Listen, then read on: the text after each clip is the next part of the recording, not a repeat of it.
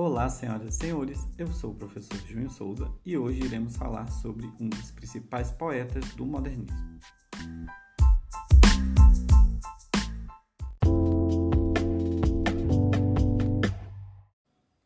José Ousa de Souza de Andrade, conhecido apenas como Ousa de Andrade, nasceu em São Paulo, lá por meados de 1890. Foi poeta, escritor, ensaísta e dramaturgo brasileiro mas essa é apenas uma parte da sua história. Nós não iremos adentrar, adentrar tanto na sua biografia, e sim nos seus feitos enquanto escritor. Ele foi um dos mais importantes introdutores do modernismo no Brasil. Foi autor de dois dos mais importantes manifestos modernistas: o Manifesto da Poesia Pau-Brasil e o Manifesto Antropófago bem como do primeiro livro de poemas do modernismo brasileiro. Porém, a gente tem que fazer uma pausa e explicar o que seria um manifesto. O manifesto era uma publicação feita né, por autores no intuito de explicar o seu trabalho. Então, primeiro, eles faziam um manifesto. Seria uma forma de dizer: olha, esse aqui é o nosso movimento. Nós trabalhamos com isso, isso. Nós temos esse e esse objetivos. Ao lado de Mário de Andrade, que não era parente dele, nós tínhamos dois dos maiores nomes da época e dois dos maiores criadores da arte literária brasileira. Eles foram os co-criadores da Semana de Arte Moderna. Obviamente que eles não estavam sozinhos. E eles tinham também opiniões diversas com relação à estética do seu trabalho, ou seja, a maneira como eles trabalhariam. O Oswald de Andrade ele foi mais provocador do que o Mário de Andrade, ou seja, ele gostava de uma polêmica. Então, nesse aspecto, não só os seus escritos, como as suas aparições públicas serviram para moldar o ambiente modernista lá da década de 1920 e também de 1930. Ele foi um dos interventores da Semana de 22, como a gente costuma chamar a Semana de Arte Moderna. Esse evento teve uma função simbólica e importante na identidade cultural brasileira. Por um lado, celebrava-se um século da independência política do país, é, da sua, do seu país colonizador, Portugal. E por outro, havia uma necessidade de se definir o que era a cultura brasileira. Então, guardem bem isso. Eles estavam tentando definir a identidade cultural do Brasil o que era se sentir brasileiro, quais eram seus modos de expressão, não coisas copiadas da metrópole, de Portugal. No fundo, procurava-se aquilo que o filósofo alemão Herder, do final do século XVIII, já havia definido como alma nacional.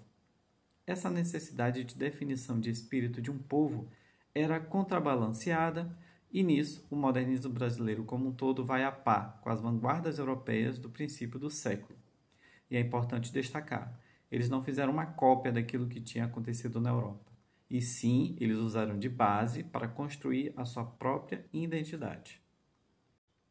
Como seu primeiro manifesto, nós temos o Manifesto da Poesia Pau Brasil, já no próprio nome indicando qual era a intenção de Ousa de Andrade. Buscar uma poesia que fosse realmente brasileira, e aí ele usou um dos nossos símbolos, o primeiro símbolo talvez, que era a madeira né, pau-brasil, que foi ah, explorada pelos portugueses. E é do mesmo ano do Manifesto Surrealista, né, o surrealismo que é uma vanguarda europeia. Enquanto que o Manifesto Surrealista é de André Breton, o Manifesto da Poesia para o Brasil é do Ousa de Andrade. Isso só mostra que eles estavam antenados com o que estava acontecendo lá fora, não apenas fazendo uma cópia, porque se é do mesmo ano, nós temos que explicar que as informações elas não chegavam com a mesma velocidade que nós temos hoje. Demorava um pouco. E aí depois, né, se foi ver que esse manifesto surrealista também tinha sido publicado nesse mesmo ano. Então, nesse manifesto, Ozar defende uma poesia que seja ingênua, mas ingênua no sentido de não contaminada por formas pré-estabelecidas de pensar e fazer arte. E aqui já é uma crítica direta ao movimento antecessor ao modernismo, que seria o parnasianismo. O parnasianismo ele tinha por base, por alicerce, tentar definir a arte, tentar moldar, colocar dentro de uma forma. O outro manifesto, chamado Manifesto Antropófago, foi publicado no primeiro exemplar da revista da Antropofagia. Os exemplares desta publicação eram numerados como primeira dentição, segunda dentição, etc., fazendo uma referência à dentição das crianças que passam por uma primeira dentição, que é aquela de leite, né? a segunda dentição, onde se vai se tornando uma coisa mais madura. Então eles tinham consciência de que esses manifestos, essas publicações, elas estavam em desenvolvimento. Eles não se consideravam os donos da verdade, os donos da arte, mas sim pessoas que estavam aprendendo sobre a arte e estavam desenvolvendo uma arte brasileira. Esse manifesto constitui-se numa síntese de alguns pensamentos do autor sobre o modernismo brasileiro. Inspirou-se explicitamente em Marx, Freud, André Breton, Montaigne e Rousseau, que são pensadores e filósofos da época, e atacava explicitamente a missionarização, a herança portuguesa, e um dos seus maiores autores, o padre Antônio Vieira. Abre aspas. Antes de os portugueses descobrirem o Brasil, o Brasil tinha descoberto a felicidade. Fecha aspas. Então, nesse sentido, assina o manifesto como tendo sido escrito em Piratininga, que é o nome indígena para a planície de onde viria a surgir a cidade de São Paulo, e datado esclarecedoramente como ano 374, da declutição do bispo Sardinha, que denota uma recusa radical e simbólica e humoristicamente do calendário gregoriano vigente. Então, essa questão de botar ano 374 é como se fosse uma. Uh, uma forma de contar os anos indígenas e não aquilo que a gente recebeu da Europa. Por outro lado, tem uma técnica de escrita que é explorada no manifesto, assim como todos os poemas significativos do Oswald de Andrade.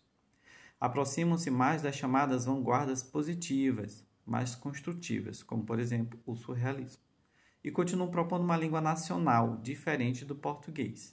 Isto é um ponto que vai permear todo o modernismo eles vão querer sempre coisas nacionais, inclusive vão ser é, aversos, ou seja, vão ter uma aversão à língua portuguesa. Por eles se falava o tupi, o guarani e outras línguas que são indígenas. O desejo de criar uma língua brasileira se manifestaria em sua obra principalmente por um vocabulário popular, explorando os certos desvios, que a gente também chama de erros, do falante brasileiro, como soldado, mio, mió, e aí para quem não entende, né? Soldado, milho e melhor.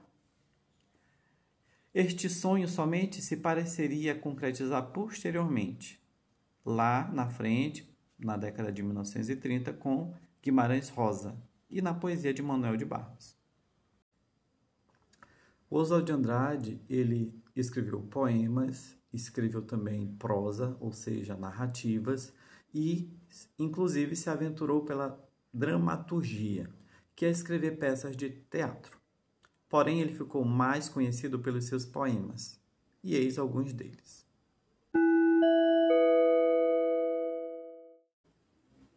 Quando o português chegou, debaixo de uma bruta chuva, vestiu o índio. Que pena! Fosse uma manhã de sol, o índio tinha despido o português. Título Pronominais Dê-me um cigarro, diz a gramática, do professor e do aluno, e do mulato sabido.